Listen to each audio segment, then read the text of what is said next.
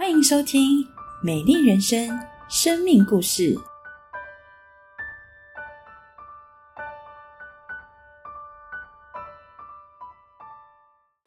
各位亲爱的朋友，大家平安。今天邀请到林伟轩弟兄来分享他的生命故事。伟轩好，主持人好。伟轩，听说你从小是阿公阿妈带大的孩子，他们对你非常严格。呃，小的时候父母离婚，然后爸爸常常在国外工作。那小的时候我是阿公阿妈负责带大的，但是阿公会觉得我和我的朋友出去外面跑来跑去，出去冒险太危险了，所以我一放学回到家的时候，阿公就会要我不要再出去，然后我就只能待在家里面。那小的时候陪伴我长大的，就不是和朋友出去冒险打篮球，而是打电脑和看电视。那这段时间，妈妈有来找你吗？嗯，小的时候虽然父母离婚，但是每到周末的时候，我妈妈还是会带我和我姐姐一起出去。那小的时候，妈妈就带我去过教会，我去过了几次儿童主日学和嗯小组聚会。那小的时候因为不懂事，就觉得和妈妈一起聚会啊，唱诗歌，就觉得哎很有趣啊，很开心啊。但渐渐长大之后，就开始觉得无聊，就不想和妈妈再去教会，觉得我自己在家里看电视、打电脑还要来得更有趣。但我还是会和妈妈出去，就只是因为呃妈妈他们家的电脑比较新，所以打游戏比较顺。似乎那个时候，伟轩开始进入了青少年的叛逆期。对我开始，嗯，只做自己想做的事情，觉得麻烦的事情我都不要做。我今天变得越来越自我，我对事情总是有自以为是的一套看法，我充满了负面还有抱怨。我明明自己什么都不懂，但是我却会跟着别人一起抱怨教育体制，抱怨社会结构。我会嫉妒别人的光彩，我觉得不公平，但是我自己也不会去做出什么样子的改变。我一回到家，我仍然是继续看我的漫画，我继续打我的游戏。我也不会和我的家人交流，我和我家人关系非常的疏远。我愤世嫉俗的觉得，这世界上有很多事情都不公平啊！上帝并不存在，如果他存在，为什么他会容让我的周遭、我的生活会有这么多不好、不公平的事情存在？为什么这个世界不像游戏或者是漫画的世界这么的美好、这么的有趣？伟轩认为的不公平、不好的事情，其实是你整个成长过程当中，父母缺席，然后你小小的心灵没有得到满足，所以当别人有而你没有的时候，你就会产生嫉妒和生气的情绪，所以你就觉得整个世界是亏欠你的，然后上帝是不理睬你的，所以你宁愿让自己躲在这个游戏或者是动画的世界里，去逃避这现实生活带来的那样的一个痛苦。哇，伟轩，这样的情绪你维持到是多久啊？我记得在我国三升高一的那一个时候，因为家里的一些原因，我要从基隆搬到新北，我要就读新店高中，而那个整个暑假我都待在我妈妈家。那整个暑假我就不外乎是看我的电视、打我的电脑、玩我的游戏。而就在某一天，我妈妈在景行公园等公车的时候，我就看到有学生在传福音，她就主动去询问，然后知道哦，原来最近有一个户外出游的烤肉的活动，还知道哎，这间教会有很多的年轻人，很多的学生。我妈妈一回到家，立刻就问我，哎，你要不要去参加这个活动？照三餐问，而且问了整整两个礼拜，我实在是被烦到不行。我想说啊，好了好了，我答应总行了吧？我就想说啊，大不了没关系，就算那天非常的尴尬，非常不好玩，我仍然可以在人群的角落，就是听我的音乐，打我的游戏，就这样度过一整天就好了。两周耶，你妈妈很在意这件事情，嗯所以表面上你算是答应了，可是很敷衍哦。呃，实质上你心里面有另外的筹算。那后来呢？到了当天。哇，那里没有一个人我认识，而且我到了那边，直到听完大会报告，上了游览车，过程中没有任何一个人和我讲话，我就想说，哇塞，超尴尬的，我就想要下游览车，但是当我下定决心要下游览车的时候，游览车就开了，我就只好啊坐回去我的位置上，想说啊今天绝对会是最糟糕的一天。就在这个时候，有一个大学生的哥哥忽然坐到我的旁边来，他都开始问我说：“哎、你从哪里来？你叫什么名字？”然后开始和我聊天，然后从游游览车出发到目的地，整当天整个出游的行程，他都陪着我，他就把我介绍给其他人认识，然后大家也都非常热情的跟我打招呼，然后欢迎我，我们就开始一起生活，一起烤肉，然后我们又一起到西边啊大玩特玩，哇！我原本想说会是最糟糕的一天，结果变成了最棒的一天。这是意想不到的结果。那怎么样？就这样子，你信了耶稣了？哦，并没有。嗯，后来的聚会我也有去，只是后来的聚会并不像烤肉那天这么的有趣，所以我就后来也就只是像卖人情一样的，就断断续续的去参加。所以伟轩到教会的目的其实是想交朋友，然后也享受那些大家热情围绕的感觉。对啊，后来上了高一，但是高一的生活并不如我所预期的这么的棒。我没有成功进入任何一个友谊圈，我跟我每一个同学都仿佛隔了一道墙，整个高一都是这样子一个状态。所以那个时候我特别想要去交朋友，所以到了教会，我总是想要和朋友聊天，想要和弟兄就是单纯待在一起都好。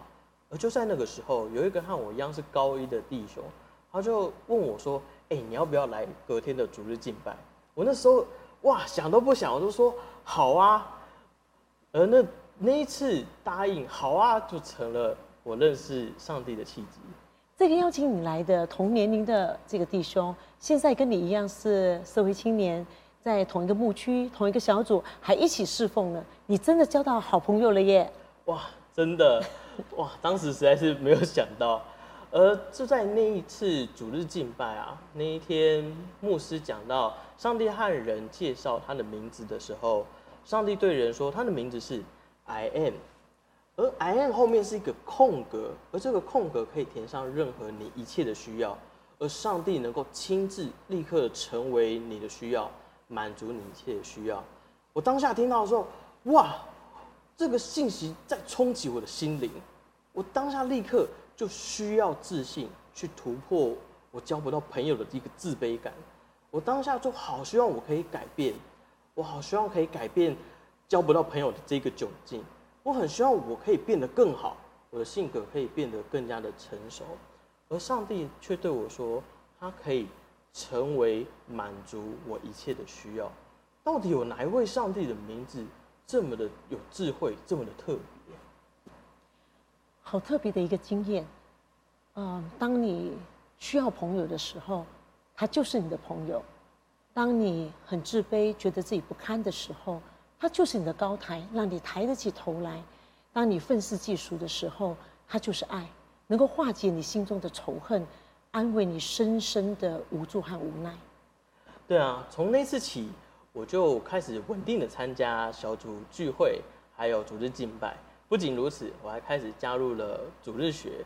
在主日学里面，哦，圣经的内容让我非常的惊喜，发现圣经里面充满了智慧。就像是我读到约翰福音第九章的时候，门徒就问耶稣说：“哎，耶稣啊，那边有一个先天生来的瞎子，他是因为他犯了罪，还是他的父母犯了罪，所以才会导致他现在这个样子？”耶稣就跟门徒说：“都不是，而是上帝要在他的身上显出上帝的作为来。”我那时候看到的时候，哇，我好惊讶、哦，原来身体上先天的缺憾，或者是有很大很大的压力压在身上的时候，并不是因为我过去做了什么不好的事情，所以才发生，而是上帝要在这件事情上面显出他的作为，他的荣耀。感谢神，如果没有圣灵，圣经只是头脑的知识；就因为有圣灵，所以圣经成了伟轩心中的启示。看来伟轩认真的上这个城主，越发的认识这位上帝。没错，我越认识这位上帝，我就更多的被这位上帝说服。不仅如此，圣经教导我要爱人如己，希望别人怎么样待我，我就要怎么样去待人。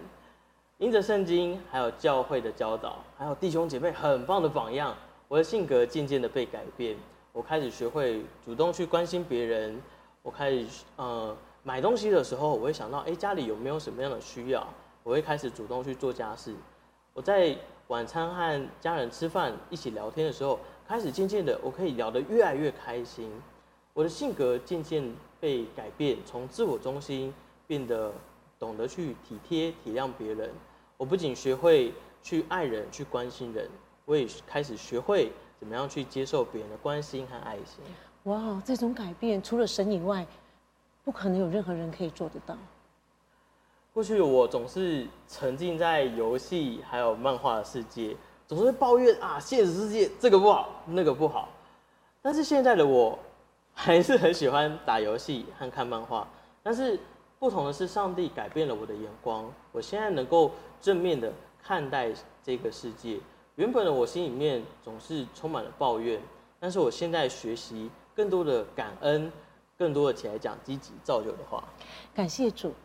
原本呢，你是腻在这个游戏和动画的世界里，上帝太幽默了，竟然后来呢为你预备的工作是游戏开发。我是一名游戏特效师。我从大学毕业之后开始，呃，自学技术找工作。嗯，但是在相对封闭和不活络的呃游戏开发产业，职缺是比较少的。我记得当初我投履历的时候，我只用三十分钟的时间，我就把所有我能投的职缺全部都投完了。但是在，但是我是第一次找工作，再加上我是用不成熟的作品集找。那就很困难了。嗯，嗯，我记得有几次我好不容易获得的面试，但是后来也都没有任何的下文，没有任何的回应。我就在祷告当中，我都问上帝说：“上帝啊，我觉得机会渺茫，我我是不是应该要转换跑道？”而就在我难过的时候，上帝却反而让我起来感恩，感恩从学生时期一路上，上帝带领我多多少少的恩典。我我这时候发现，上帝并没有拦阻我找游戏特效的工作，上帝反而非常非常的鼓励我。之后奇妙的事情发生了，有一个资深等级才能够进去的游戏公司，他就打电话主动联络我，就问我说：“哎，我们这里有一个协助杂事，比较像实习生的一个工作，他就问我有没有兴趣进来，然后边做边学。”然后我立刻我就答应了，我就说好啊，然后。在里面，我真的学到非常多很实用的技术，非很实用的一些技巧，真的非常感谢上帝。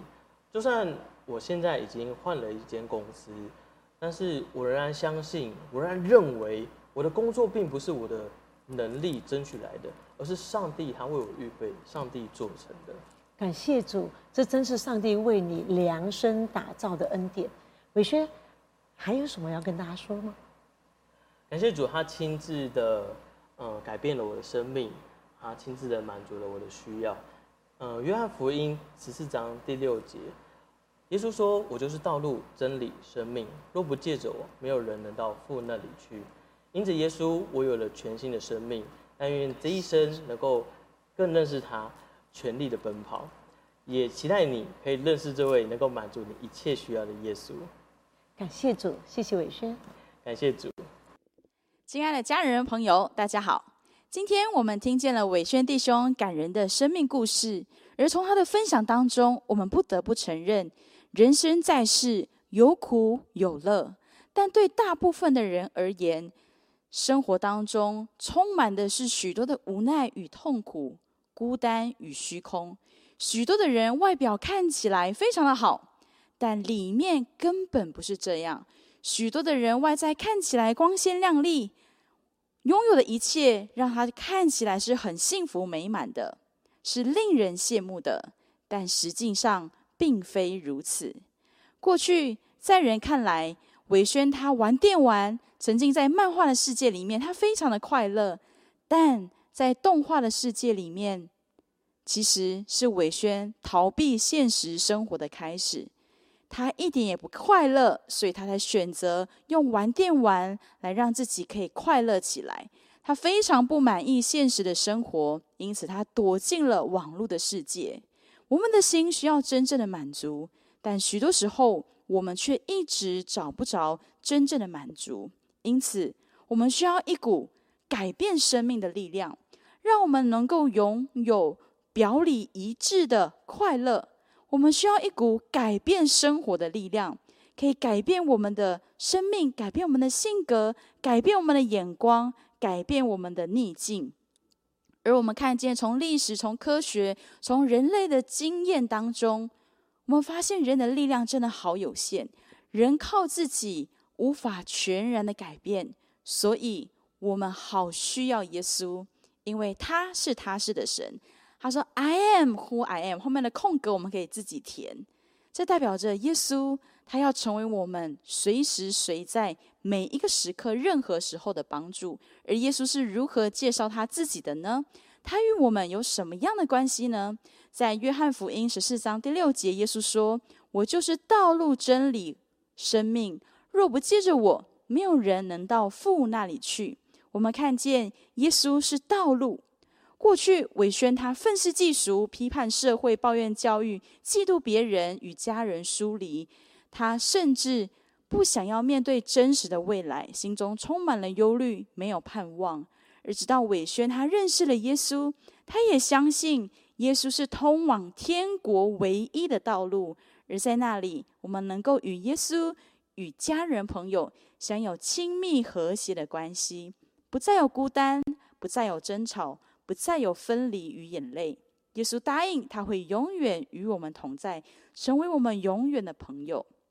那亲爱的朋友，当我们知道人生的终点站在哪里的时候，我们的人生就不再茫然忧虑，也不会绝望失望，因为我们知道，我们每一天所踏出去的每一步，都让我们可以更加的靠近天国，更加的贴近。上帝所要赐给我们的幸福人生，耶稣是道路，而耶稣也是真理。过去伟轩他沉浸在游戏和漫画的世界里面，看起来他选择了自己的娱乐方式，但实际上是游戏捆绑了他，使他失去了自由。而直到伟轩他认识了耶稣，他经历到耶稣是真理，所要带给我们的祝福何等的大。在约翰福音八章三十二节，你们必晓得真理，真理必叫你们得以自由。伟轩认识耶稣是真理，他不再被游戏和漫画世界所捆绑，他可以很自由的去爱人，与人建立好的关系，关心朋友，爱护家人。伟轩他不再被愤怒与抱怨捆绑，他可以控制他的脾气，他起来去感恩、祝福人，说造就人的话。亲爱的朋友，不管我们被什么样的黑暗与势力所捆绑，今天耶稣一定可以拯救我们。我们晓得真理，晓得耶稣，我们就必得自由。而第三，耶稣是生命，耶稣要赐给我们更丰盛的生命。在约翰福音十章十节，耶稣说：“我来了，是要叫羊叫人得生命，并且得的更丰盛。”过去伟轩他因着成长的背景。他对于生命充满了不满，他觉得身上有好多的缺憾，有好多的重担。而耶稣来，让他的生命丰盛了起来。他发现过去的缺憾，为的是要彰显神的荣耀。在人看来，一切不好的事情，也能够在神的手中化腐朽为神奇，而成为祝福。现在的伟轩用他的专业来传福音，让许多人看见耶稣的美好。亲爱的家人朋友，我们正在面对什么样的挑战呢？耶稣是我们生命的答案，是我们生命的解答。耶稣是我们一切的需要。我们可以像伟轩一样，邀请耶稣进入到我们的生命当中，把我们的生命、把我们的重担交给他，让上帝来掌管我们的人生，改变了我们的人生。我们一定会发现，我们看待这个世界。看待家人，这就是我们看我们自己的眼光也将完全改变，完全不一样。亲爱的朋友，如果现在你愿意相信耶稣是独一的真神，相信耶稣能够帮助您，我邀请您和我一起祷告。我说一句，您可以跟着我一起来说。我们一同向爱我们的耶稣来祷告。亲爱的主耶稣，感谢您爱我，感谢您创造我。求你赦免我的罪，求您赐我新的生命。我愿意打开我的心，邀请耶稣进入我的心中，成为我的救主，成为我生命的主。求主管理我的人生，改变我的人生，使我能够更加的像您，成为多人的祝福。感谢耶稣，听我的祷告，奉耶稣的名，阿门。亲爱的朋友，我诚挚的邀请您，在这个春天，在复活节将近的时刻，给自己一个机会，就像伟轩一样，礼拜天来到教会来认识他，你会发现，你会被爱包围，你的人生会因着耶稣而不再一样。愿神赐福您。